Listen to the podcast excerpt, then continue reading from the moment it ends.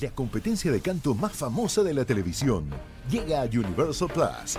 The Voice, nueva serie exclusiva.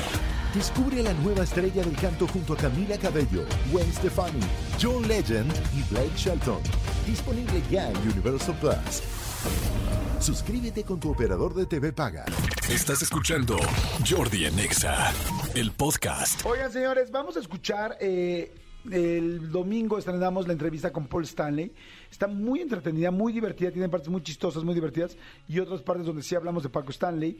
Pero también otras donde hablamos de él, ¿no? De, Sí. de, de muchos. Que habla él de muchas cosas personales. A mí me parece un genio, me parece divertidísimo, creativo, talentoso. Lo quiero mucho. Y no solo porque lo quiero, pienso eso. Más bien lo pienso aún sin quererlo y luego lo ratifiqué que es un gran ser humano. A ver, escuchen un pedacito de la entrevista que tenemos en YouTube, en mi canal de YouTube, con Paul Stanley. Yo, yo platiqué con Mario en este mismo espacio. Y Mario ¿En Besares... esta silla? No. Ah, esta silla no. Y, este, y me dijo Mario, nos poníamos unas super jarras, todos los días tomábamos, traíamos mucho relajo, sí éramos medio coquetones.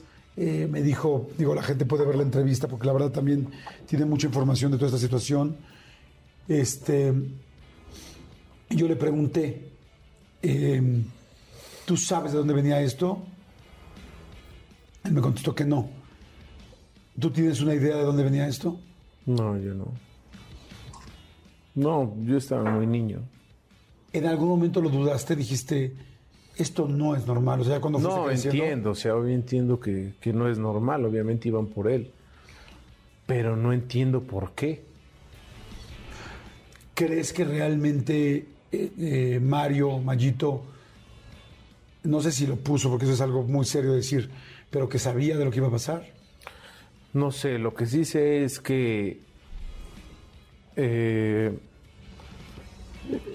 pues ellos entraron a la cárcel y cuando salieron eh, salieron por falta de pruebas, no salieron por, Por inocencia. por inocencia. Es lo único que sé. Ah, yo creí que habían salido por inocencia. No salieron por falta de pruebas. Entonces, pues yo no soy juez ni nada. eh, La investigación yo no la tengo. No sé por qué fue. Entonces, sería hablar de más. No, no tengo idea.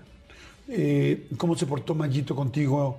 Yo creo que eso es lo peor. ¿eh? O sea, no, no de maíz. Yo creo que es lo peor. Que pase el tiempo y entonces uno. eh, esa incertidumbre eh, te afecta. Aunque aprendes a perdonar y todo eso, te afecta porque siempre estás con esa pregunta constante. ¿Lo sigues pensando? Hay veces que sí, hay veces que sí, hay veces que me duele mucho. Veces que se me olvida, pero veces que lo recuerdo y me da mucha impotencia, ¿no? Porque pues, me quitaron a mi, a mi papá. Claro. Oye, eh, ¿tuviste, cuándo fue la última vez que hablaste con Mario Besares eh, en persona? En el, en el velorio que, ¿Qué te dijo? no, este, me abrazó y me dijo como si estuviera tu padre y, y que me dio un teléfono y que lo que dije, ya después dijo otras cosas, ¿no? Me dio un teléfono que no era de él y todo, porque yo como niño pendejo y marcándole y todo, porque puta, o sea, eh, pues de niño buscas anclarte en lo más cercano que estaba a tu papá. No estaban mis hermanos, porque no nos llevábamos con ellos. Digo, hablo de mi mamá y de mí. Y pues yo decía, pues este brother, ¿no? O sea, el teléfono no era real. No, no era real. ¿Pudiste pensar en algún momento que quizá se confundió, escribió un número mal? Pues sí, tal vez. Por las ¿Nunca, ¿Nunca se han vuelto a ver? No, nunca. ¿No se han cruzado en un foro, en un pasillo, en nada? No, nada, nada. Ahora que hizo este video donde bromea, yo creo que muy poco afortunado con su familia de vamos al baño Sí, sí, sí. y dice voy al baño y todos no yo voy contigo yo voy contigo yo voy contigo No, pues te molestó porque pusiste un mensaje. Pues es que está muy cagado de... No, puede hacerlo cualquier persona, pero menos... Creo que menos él que estuvo en el punto eh, pues en ese punto donde él era uno de los primeros que decían que había sido parte de todo lo que pasó con mi papá, ¿no? ¿Te molestó mucho cuando Sí, viste el video? mucho, sí, la verdad que sí. ¿Cómo lo viste? ¿Lo viste tú solo o alguien te lo mandó? Eh, no, me lo mandaron. La, la gente, la misma gente en privado me lo mandaba. Puta, me cayó en los huevos, la neta, me cayó, me cayó muy mal porque dije, él es el menos indicado en poder hacer esa broma. Él es el menos indicado en poder hacer esa broma. Y. Y también que expusiera de esa forma a su familia. ¿No le escribiste en privado a él? No, no, no, yo no tengo ningún contacto. Y si lo vieras, ¿platicarías con él? ¿Qué le dirías? No me interesa, la verdad. Claro. No me interesa. Entonces, eh, pues ya es un punto que ya tomé, este, dije lo que pensaba y ya, este, ya no pienso tocar ese. Claro.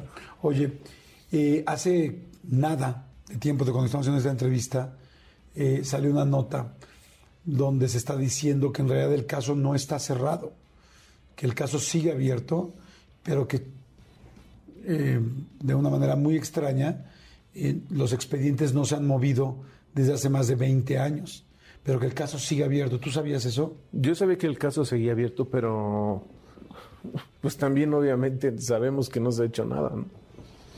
Entonces, eh, pues bueno, la verdad que lo dejamos todo en, en la justicia en México y, y pues ahí se ha quedado.